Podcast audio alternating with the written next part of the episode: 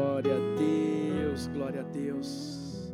A nossa fidelidade é, é fruto de um coração grato, que reconhece o quanto o Senhor tem sido bom, o quanto o Senhor tem sido maravilhoso. Você ainda tem tempo de compartilhar aí o link da nossa igreja, para que as pessoas possam participar. E sei que essa mensagem vai ser muito especial. O tema da mensagem de hoje é Eu não vou. Fala, fala para a pessoa que está perto de você aí na sua casa. Diz assim: Eu não, eu não vou. Isso, eu não vou. Fala para você mesmo assim: Eu não vou. Talvez você não entenda muito bem isso agora, mas você vai perceber que essa é uma, é uma frase, uma frase negativa. É um não que você está dando. E nos dias de hoje, as pessoas têm mais dificuldade de dizer não. Quem é pai sabe do que estou falando. Às vezes o filho fica ali, né, pedindo alguma coisa. Pai, me dá. Pai, eu quero isso. Pai, eu quero aquilo. Pai, eu quero, eu quero, eu quero, eu quero.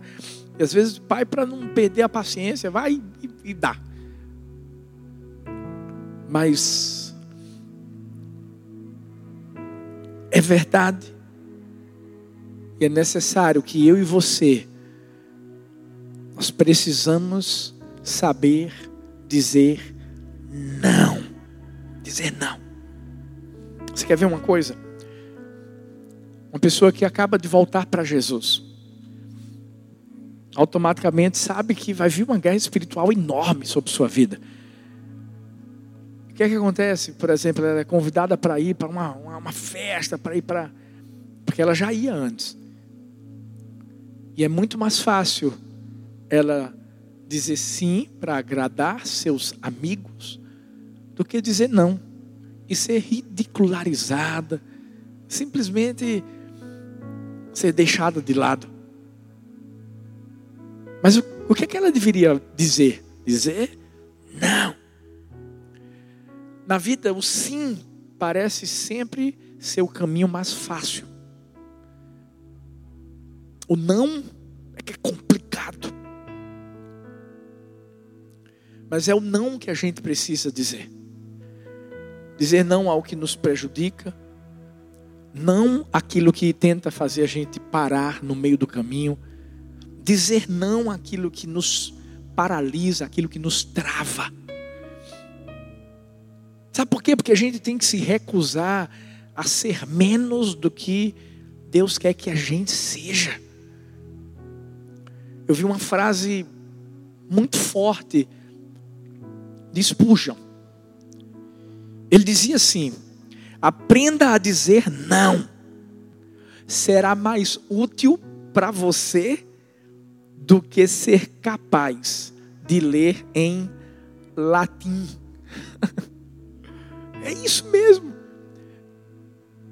Em, outras palavras, Spurgeon estava somente dizendo assim, gente, diga não. Não. Você sabe por quê? Porque quem sabe dizer não hoje vai ouvir o sim de Deus amanhã. É isso mesmo. Há tantas coisas, tantas propostas que o diabo tenta trazer para a nossa vida. Você pode até dizer assim, pastor, mas eu, é porque eu não consigo dizer não às pessoas, às circunstâncias que me cercam. Mas o problema não é não saber dizer não, é dizer sim para tudo e para todos. Eu não sei, eu não sei se você chegou a assistir um filme que o Jim Carrey, aquele ator americano bem engraçado, ele fez um filme que o título do filme era Sim, Senhor. É engraçado porque o Jim Carrey foi para um, um, um, um culto de alta ajuda e lá as pessoas foram ensinadas a dizer sim a qualquer coisa que as pessoas ofereciam ou que lhe acontecesse. E ele começou a viver esse estilo de vida. Algumas coisas começaram a a, boas a, a acontecerem, sim. Ele, ele foi promovido, ele conheceu uma mulher por quem ele se apaixonou. Mas sabe o que aconteceu? Toda vez, em todos os momentos, em todas as circunstâncias, e todas as pessoas que o procuravam, quando a pessoa ou as circunstâncias falavam, ofereciam algo para ele, ele dizia sim. Sabe o que aconteceu? Ele começou a perceber que tudo em excesso faz mal, cansa. E ele se cansou. Você sabe por quê? Porque ele queria que as pessoas fossem felizes e ele não conseguia ser feliz. Pastor, o que, que o senhor está querendo trazer para a minha vida em relação a isso? Vou te dizer uma coisa. Geralmente quem diz sim para todo mundo é porque está buscando aprovação. Geralmente quem diz sim para todo mundo ou para todas as circunstâncias que a cercam, está tentando curar uma carência interna. Você tem que entender que o próprio Jesus, muitas vezes, disse não.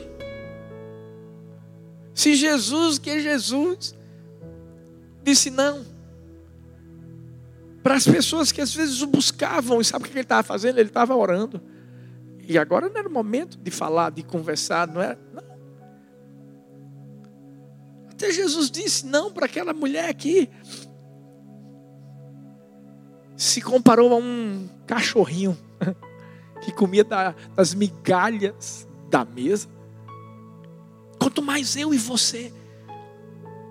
Mas tem muita gente que às vezes está buscando uma aprovação das pessoas e se esquecem que Deus já te aprovou. Isso é o mais importante. Mas hoje eu quero trazer três frases que a gente tem que repetir durante esse período que nós estamos vivendo. Na verdade, não só durante esse período de coronavírus, não. É para a nossa vida. São frases que todas vão começar, eu não vou. São negativas mas que na verdade trazem uma afirmação para o nosso coração e uma certeza de que através disso a gente vai ter vitória diante da situação que a gente está vivendo. Repete assim comigo, você que está aí na sua casa, repete comigo. Diz assim: Eu não vou deixar o medo me dominar. Repete, eu não vou deixar o medo me dominar. Escreve aí no chat, você que está acompanhando aí pelo celular, escreve assim: Eu não vou deixar o medo me dominar. Quando a gente declara essa verdade, a gente está fazendo isso porque a Bíblia fala em Isaías 41, 10. Por isso não tema, pois estou com você. Não tenha medo, pois sou o seu Deus. Eu o fortalecerei, o ajudarei, eu o segurarei com a minha mão direita vitoriosa. Você está ouvindo que Deus está falando para mim, para você, principalmente nesses dias? Não tenha medo. Fala para essa pessoa que está perto de você, diga assim: não tenha medo. Deus diz isso para mim, para você, todos os dias. Deus disse que cuidava de aves dos céus. Deus disse que cuidava das, das plantas, dos lírios. Quanto mais de mim e de você. O que a gente precisa fazer é, é, é, declarar isso. Eu não vou deixar o medo me dominar, justamente no momento em que o medo está tentando dominar a nossa vida. Entenda uma coisa, eu sei que para muitos pode parecer difícil declarar essa verdade, mas ei, está todo mundo no mesmo barco, meu filho.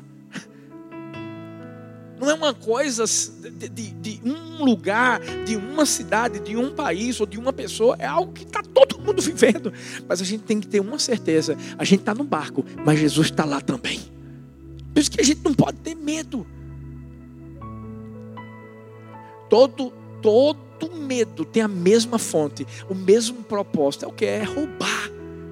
Roubar a esperança. Roubar a alegria Sabe, o diabo está tentando destruir sua casa. através do medo. Está fazendo com que você não trate bem sua esposa, não trate bem seus filhos, ou não trate bem seu esposo. O diabo está tentando destruir sua vida. Alguém disse que o maior erro que você pode cometer é o de ficar o tempo todo com medo de cometer algum. Você sabe o que, é que o medo faz? Tenta nos dominar. O medo tenta ditar como nós somos. O medo tenta dizer o que nós vamos fazer. Uma pesquisa foi feita por uma doutora chamada Caroline Leaf. E isso é científico. E ela disse, concluiu na pesquisa que o medo dispara mais de 1.400 reações físicas e químicas no seu corpo. Ativa mais de 30 hormônios e neurotransmissores diferentes. Talvez você diga, pastor, não estou entendendo nada. Então vou te explicar da forma mais simples. O medo é a raiz do estresse. O medo é a raiz dessa depressão. O medo é a raiz dessa síndrome do pânico. Porque é isso que o medo faz. Existem vários tipos de medos. Tem gente que tem medo de não ser aceito da forma que é, ou, ou do que faz. Tem gente que tem medo de fracassar, por isso que nunca tenta coisas novas. Tem gente que tem medo de voar, por isso que esse medo faz com que a pessoa não conheça lugares novos. Tem gente que tem medo do futuro. E esse medo faz com que essa pessoa não viva nem o futuro, nem o presente. E o que é que eu vou fazer, pastor? O que, é que eu vou fazer? Você tem que vencer o medo. Você não vai ser derrotado pelo medo. Eu vi uma história em uma revista muito, muito conhecida, a revista Time, de um homem. Ele teve um medo no seu coração, porque houve uma época que ele estava caçando animais. E diz a história que ele achou que tinha sido mordido por carrapatos. E pensava assim: tem uma doença ligada ao carrapato chamada Lyme. Pronto, vou morrer. E eu morrendo, talvez antes de morrer eu vou passar para minha esposa também. Ele foi para os médicos, fez exames e os médicos disseram: não, não, você está enganado, você não tem nada. Sua esposa também não tem nada, mas ele, por medo, ele deixou o medo dominar a sua vida, a sua alma e por medo de acontecer alguma coisa, você sabe o que, ele fez? Sabe como foi o fim da história? Ele se matou e matou a esposa. Isso é uma, história verídica. Porque o medo faz isso. O medo não só quer nos destruir, mas quer destruir quem está ao nosso lado. Os dez espias, quando subiram para ver a terra prometida, desceram. A gente sabe que tinham doze, mas os dez que eram incrédulos, sabe o que, é que eles fizeram? Jogaram incredulidade e medo para uma geração que morreu no deserto e deixou de viver uma promessa. Eu declaro, você não vai deixar de viver a promessa que Deus tem para sua vida. Você sabe por quê? Porque o medo não vai te dominar. Entenda uma coisa.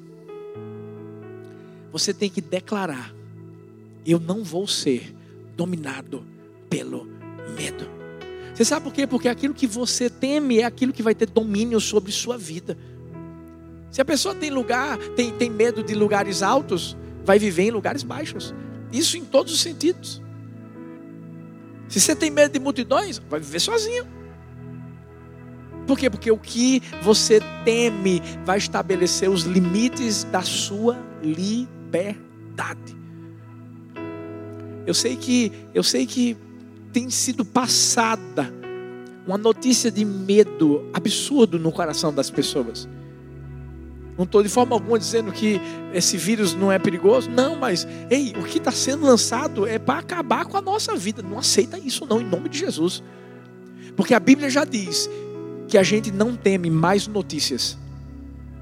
Pode acabar o mundo, meu filho, mas a gente, a gente sabe que, que se acabar o mundo, a gente sabe para onde a gente vai. A gente não precisa temer nada. Por isso que o, diabo é que é o autor do medo. Mas deixa eu te dizer, se o medo bater a porta do nosso coração e encontrar dentro do nosso coração confiança, fé em Deus, o medo não vai entrar. Por isso que tudo é uma questão do que está dentro de mim, do que está dentro de você. Pastor, mas o senhor não sente medo, não? Senti sim.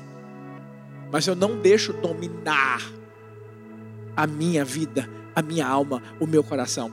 Você sabe por quê? Porque sentir medo é a tentação de fugir do que devíamos enfrentar. É uma tentação, mas você não vai cair nela. Sabe que hoje, que hoje eu e você possamos declarar: eu não vou ser dominado pelo medo. Que hoje eu e você possamos declarar: o medo não vai me paralisar. Que hoje eu e você possamos declarar: o medo não faz parte da minha vida. Aprenda a dizer não ao medo. Aprenda. Você sabe por quê? Foi o que Jesus fez. Estava no Getsemane. Naquele instante, uma insegurança, o medo em si tentou dominar a vida dele. Ele orava, e dizia: Pai, se possível, passa de mim esse cálice. Mas ele disse: Contudo, não seja feita a minha vontade, mas a tua. Ou seja, o medo veio para tentar paralisar, para tentar impedir que ele fizesse o que ele fez por mim, por você. Mas ele venceu o medo. Se ele venceu, eu e você também vamos vencer em nome de Jesus. Sabe, fala bem alto, no lugar onde você está, coloca no chat assim: eu não vou ser dominado pelo medo. Mas tem, tem, tem uma outra frase que a gente tem que declarar. Eu não vou deixar os sentimentos me guiarem. Isso mesmo, eu não vou deixar os sentimentos me guiarem. Olha o que Provérbios 17, Provérbios 14, 30 diz. O sentimento sadio é vida para o corpo, mas a inveja é podridão para os ossos. O que é que Provérbios 14, 30 está querendo nos ensinar? A gente precisa aprender a lidar com os sentimentos de uma forma saudável. Nós somos humanos. Nós temos sentimentos, nós temos emoções. Os sentimentos eles eles dão cor à nossa vida. Eles são responsáveis por moldar a nossa personalidade, dar significado às nossas experiências. Mas deixa eu te falar uma coisa. Você é que vai controlar quais são os sentimentos que vão dominar o seu coração. Você não pode, de forma alguma, deixar que todo e qualquer sentimento entre em você. E é por isso que Provérbios mostra o sentimento sadio. Uhum, é vida para o corpo. Por isso que a gente precisa, para entender quais são os, os sentimentos que eu posso deixar entrar no meu coração, você tem que submeter todos eles a Deus. Submeter a sua vontade a Deus. Paulo.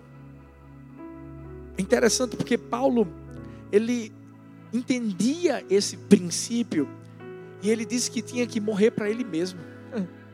Ou seja, o que ele estava querendo dizer é assim: eu vou submeter os meus sentimentos, as minhas vontades a Deus, vou morrer para o que for de mim, Deus vai matar. Se for algo que eu sei que vai vai destruir meu coração, minha vida, Deus vai arrancar.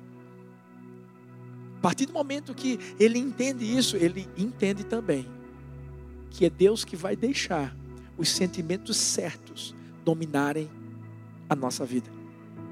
Você sabe por quê? Porque se você deixar qualquer sentimento entrar no seu coração, você vai se desesperar. Quantas pessoas não já, infelizmente, se mataram por causa dessa situação? Quantas pessoas estão trancadas mais do que em uma casa, mas em uma prisão espiritual por causa desses sentimentos. Que é que eu faço, pastor? Qual é a solução para eu não deixar que, que, que a depressão, que, que o desânimo, que tudo isso domine a minha vida? Primeiro, ore. Ore. Quando a gente ora, nós estamos simplesmente convidando Deus para se envolver nas nossas situações. Fala para Deus qual é o sentimento que está tentando dominar a sua vida. Deus, eu estou com medo. Deus, eu estou desesperado. Deus, fala para Ele, não fala para o diabo, fala para Ele. Ora, abre seu coração. Agora, depois que você começa a abrir seu coração para Deus orar, você vai fazer uma coisa, você vai falar, você vai, você vai declarar aquilo que a Bíblia diz para você. É por isso que, mais do que nunca, a gente tem tido tempo para ler a Bíblia. Quem não lia, eu oro para que esteja lendo agora. Mas eu sei que todo dia Deus vai separar algo muito específico para você. Você vai precisar eu posso dizer uma coisa: o que eu li hoje no meu devocional com Deus, na, no, na, no, meu momento de intimidade com Ele, deixa eu te dizer uma coisa: serviu muito para a minha vida. Eu estou abastecido aqui. Talvez você está com esse sentimento no seu coração, sabe por quê? De tristeza, de angústia, de desânimo, porque você, você não orou. Você não pegou a palavra para declarar o que ela fala para você. Agora, terceiro, o que é que eu faço mais, pastor? Aí você vai obedecer. Porque quando você ora, você pega a palavra para declará-la para a sua vida, depois você tem que vivê-la. Você tem que obedecê-la. Porque Deus vai te dar direcionamentos para você tomar, para que esse sentimento não ocupe sua vida. Foi o que ele fez com Elias, quando ele estava lá depressivo, pensando que, que Jezabel iria matá-lo. Deus faz a mesma coisa comigo, com você. Mas Ele quer que a gente seja obediente, senão os sentimentos vão dominar a nossa vida. Moisés não entrou na terra prometida. Deus trouxe uma direção para ele. Fala, Rocha. Vai sair água. Mas ele deixou que os sentimentos ruins ocupassem o coração dele. Por causa de quem? Do povo. E você sabe o que é que Deus fez? Não permitiu que ele entrasse na terra prometida. Porque é isso que os sentimentos fazem comigo, com você. Eles não fazem apenas que a gente se volte contra os homens, mas principalmente contra Deus. Nós somos humanos. Todos os sentimentos passam por mim e por você, mas somos nós que temos o poder de escolher qual é o que vai entrar. Engraçado, Shakespeare disse: Não posso escolher como me sinto, mas posso escolher o que fazer a respeito. É isso. Está nas minhas mãos, está nas suas mãos, justamente a escolha de o que é que eu vou fazer com o sentimento que está tentando dominar a minha vida. Moisés, por exemplo, ele podia não ter batido naquela rocha. Ele podia ter feito o que Deus disse que era para ele fazer, mas ele, ele não se controlou, ele não escolheu se controlar. E a partir desse momento, ele desobedece a Deus. Por isso que não é o que você sente apenas que importa, mas é a maneira como você reage diante do que você sente. Não estou falando com isso que sou perfeito ou que a gente tem que ser perfeito para viver isso, porque talvez você diga assim, pastor, eu não consigo me controlar. Mas deixa eu te dizer, você sabe o que, é que Deus está querendo de mim e de você nessa situação que a gente está vivendo? Que a gente amadureça. Deus não está trazendo mal para mim, para você não, mas eu vou te dizer uma coisa: Ele quer que a gente saia melhor dessa situação. Ele quer que a gente amadureça. Porque quando a gente se torna refém dos nossos sentimentos, isso é um sinal de imaturidade. Mas a partir do momento que você entende que pode controlá-lo e que esse sentimento pode ser uma sensação passageira. Sabe, eu já vi muitas mulheres falando isso, pegando um bebê e dizendo assim: ai, que vontade, que vontade de ter mais um filho. E aí depois ela diz assim: é mais vontade daí passa. Assim é o sentimento. A gente não vai ser reconhecido pelo que a gente sente, mas pelo que a gente é. Ninguém vai chegar para mim, para você e vai dizer assim: esse aqui é, é, é, João angústia, essa aqui é Maria tristeza. Não, nunca. Mas é pelo que a gente é. O que a gente precisa entender nos dias de hoje, você sabe o que é? Vou te falar. Deus está querendo simplesmente que a gente cresça. A gente só tem como dominar nos nossos sentimentos quando a gente está em uma situação complicada e, e a gente está numa situação complicada agora, humanamente falando.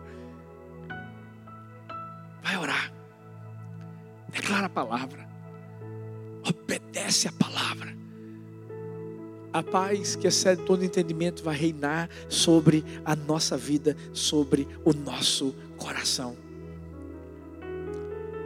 Sabe, eu não vou deixar ser dominado pelo medo. Não vou deixar o medo me dominar. Eu não vou deixar os sentimentos me guiarem. É isso que a gente tem que declarar. Mas tem uma outra frase, um outro não que a gente tem que falar bem alto para o diabo ouvir. Eu não vou deixar as circunstâncias me tirarem do foco. Fala isso. Eu não vou deixar as circunstâncias me tirarem do foco. 2 Coríntios 4,16 diz: Por isso não desanimamos, embora exteriormente estejamos a desgastar-nos, interiormente estamos sendo renovados dia após dia pois os nossos sofrimentos leves e momentâneos, leves e momentâneos, estão produzindo para nós uma glória eterna que pesa mais do que todos eles. Assim, fixamos os olhos não naquilo que se vê, mas no que não se vê, pois o que se vê é transitório, mas o que não se vê é é eterno. Por isso que eu declarei no início do culto, não foca no que é externo, foca naquele que é eterno. Você não pode focar nas circunstâncias que você está vivendo. Foca no propósito. Eu posso te dizer uma coisa: tudo que a gente está vivendo nos dias de hoje tem um propósito. Isso independentemente das circunstâncias que a gente enfrenta. Tem um propósito. Qual é o propósito? Manifestar a glória de Deus. Eu creio que através de tudo isso que a gente está vivendo, a gente vai sim ver a manifestação da glória de Deus. Quando tudo acabar, as pessoas vão olhar e vão dizer assim: Uau, a igreja do Senhor superou isso, está mais forte, está crendo mais, está confiando mais. Eu, eu, acredito, a gente tem vivendo, vivido um momento de unidade, a gente tem vivido um momento de crescimento espiritual, a gente tem vivido um momento onde as pessoas estão entendendo que, ei, é o que a gente sempre falava antes, quando a gente já se reunia de forma presencial. Não é só aqui, é lá fora, é lá fora, é aqui dentro. Somos igreja dessa maneira. Tudo é para que o poder de Deus se manifeste. Tudo é para que a gente viva na certeza de que Deus realmente cuida de tudo. Quando a gente compreende que a gente não pode deixar as circunstâncias tirarem o foco. Qual vai ser o foco? Qual vai ser o foco? Isso vai passar. O nosso foco é esse, é saber que vai passar. Eu vi uma história, na verdade é um conto que tem duas versões. Um antigo rei, ele chama seus conselheiros, seus sábios, eh, para uma reunião e dá um desafio. Em uma versão da história, o rei vai dizer assim: Eu quero que vocês ressuscitem a sabedoria do mundo. Na outra versão, ele diz assim: Eu quero que vocês criem uma frase que, que vai ser verdadeira sempre, em qualquer momento, quando qualquer pessoa falar. Nas duas versões, a frase que vai atender à exigência do rei vai ser essa: Isso também passará. Hum. Salomão já falava isso. Tudo passa. Deixa eu falar uma coisa. Isso que a gente está vivendo vai passar. Já houve outros tipos de vírus, de pestes.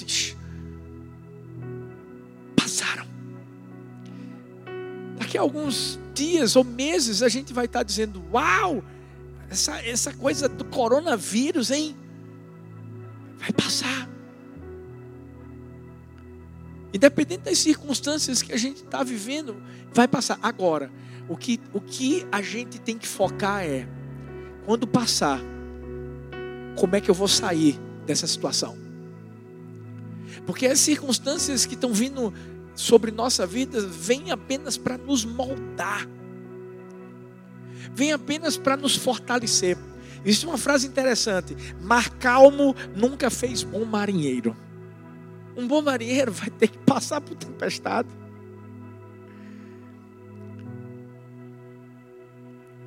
Você sabe o que é um crente raiz? Você sabe o que é um crente Nutella? Crente raiz, meu irmão, é crente que passa por qualquer coisa, qualquer dificuldade, qualquer circunstância negativa, mas nada tira ele de onde ele está plantado. Nutella não, Nutella Nutella é aquele crente mimimi. É aquele crente que fica na chupetinha. Qualquer coisinha. É. Deus não está olhando para mim, não. Ah, tô comendo. Escuta, você é raiz, você não é Nutella. Tudo isso que está vindo para você, se você disser assim, eu ainda sou Nutella, mas vai ser raiz agora, meu filho. Você está vivendo isso, você está passando por isso, sabe para quê? Para Deus te moldar, para Deus te mostrar, eu quero você mais fortalecido. Escuta, foca no processo. Foca no processo. Há uma história de que na Babilônia antiga havia um alfaiate pobre que decidiu comprar um livro. E esse livro dizia que ele ia aprender a, a encontrar tesouros. Sabe o que, é que ele fez? Comprou o livro, começou a estudar, a decifrar enigmas a estudar alguns idiomas, a, a fazer pesquisas geográficas, cartográficas. Sabe o que aconteceu com ele? Ele se empenhou tanto, mas tanto, tanto, que aprendeu tudo isso e de repente ele foi convidado para trabalhar no governo. Simplesmente recebendo um bom salário, utilizando todo o conhecimento que ele tinha aprendido através daquele livro. Mas ainda assim ele sempre continuou procurando: uau, onde é que eu vou encontrar esse tesouro escondido? Através disso, mesmo naquele trabalho no governo, ele foi crescendo, foi chamado para ser intérprete do rei, porque ele tinha que aprender alguns idiomas. E juntamente com o rei, ele começou a se desenvolver. Cresceu tanto primeiro-ministro morreu e o rei o contratou. Talvez você diga assim, mas e o tesouro, pastor? Ele descobriu que na verdade não existia nenhum tesouro escondido do lado de fora, mas tinha um tesouro escondido do lado de dentro.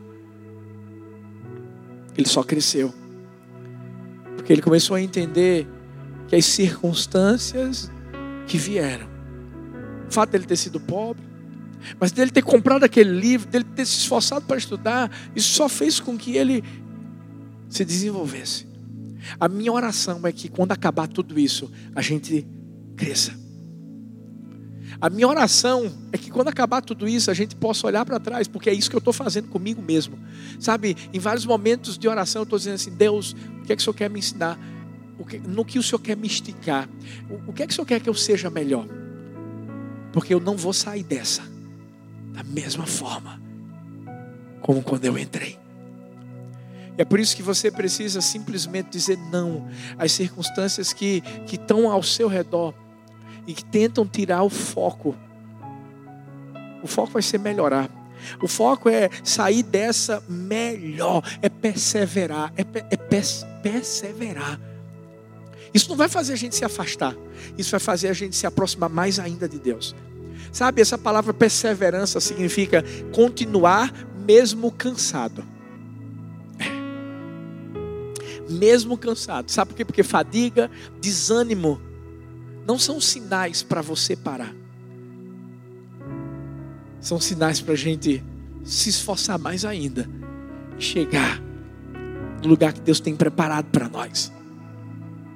Você já parou para pensar que ninguém se lembra de quem desiste? Mas as pessoas se lembram de quem persiste, de quem continua seguindo em frente. Por quê? Porque persistência é teimosia com um objetivo. Por isso que a igreja do Senhor não para. Muitas coisas têm sido levantadas contra a igreja do Senhor. Mas vou te dizer uma coisa: as circunstâncias nunca vão fazer a gente parar. Se não fosse um vírus e fosse uma perseguição, parou para pensar nisso? Se não fosse um vírus, mas fosse uma perseguição mesmo contra a igreja do Senhor, a gente ia parar? Não.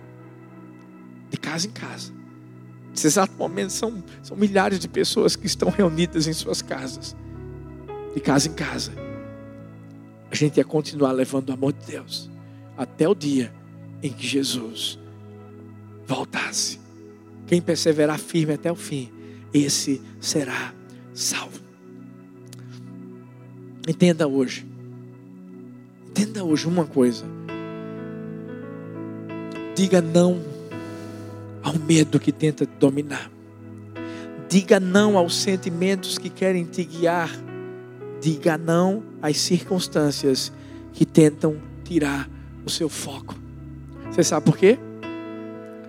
Porque a partir do momento que eu e você falarmos não, vai ter que fugir, vai ter que sair, vai ter que correr.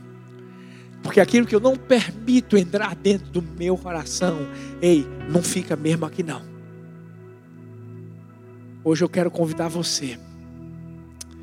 Se tem medo aí dentro do seu coração, se, se existe temores dentro do seu coração. Eu quero, eu quero em nome de Jesus declarar que esse medo não vai ficar aí. Abre a boca. Diga não ao, ao medo. Abre a boca, diga não às circunstâncias. Abre a boca. Porque a boca fala que o coração está cheio. Eu declaro que o seu coração está cheio de esperança. O seu coração está cheio de confiança. O seu coração está cheio de ousadia. O seu coração está cheio de alegria. Eu declaro hoje, em nome de Jesus, seu coração está cheio da vida de Deus sabe, com a sua família, pega a sua família agora, dá as mãos para as pessoas que estão perto de você. Se você se você está realmente desesperado, desesperado, tem alguém perto de você, abraça essa pessoa. Você pode ficar perto dela porque você está na sua casa. Então abraça essa pessoa. Enquanto a gente vai lembrar você quem é o seu Deus. Enquanto a gente vai lembrar você o que ela é capaz de fazer na sua vida. Eu quero que através dessas palavras que vão ser levadas para o seu coração, dessa canção, dessa canção, você possa entender: ei, Deus está cuidando de você. Deus se importa com você. Os olhos do Senhor estão, estão justamente em você, vivendo, vendo tudo que você está vivendo. E eu vou te dizer uma coisa: isso vai passar. Isso vai passar. Bora lá, declara isso.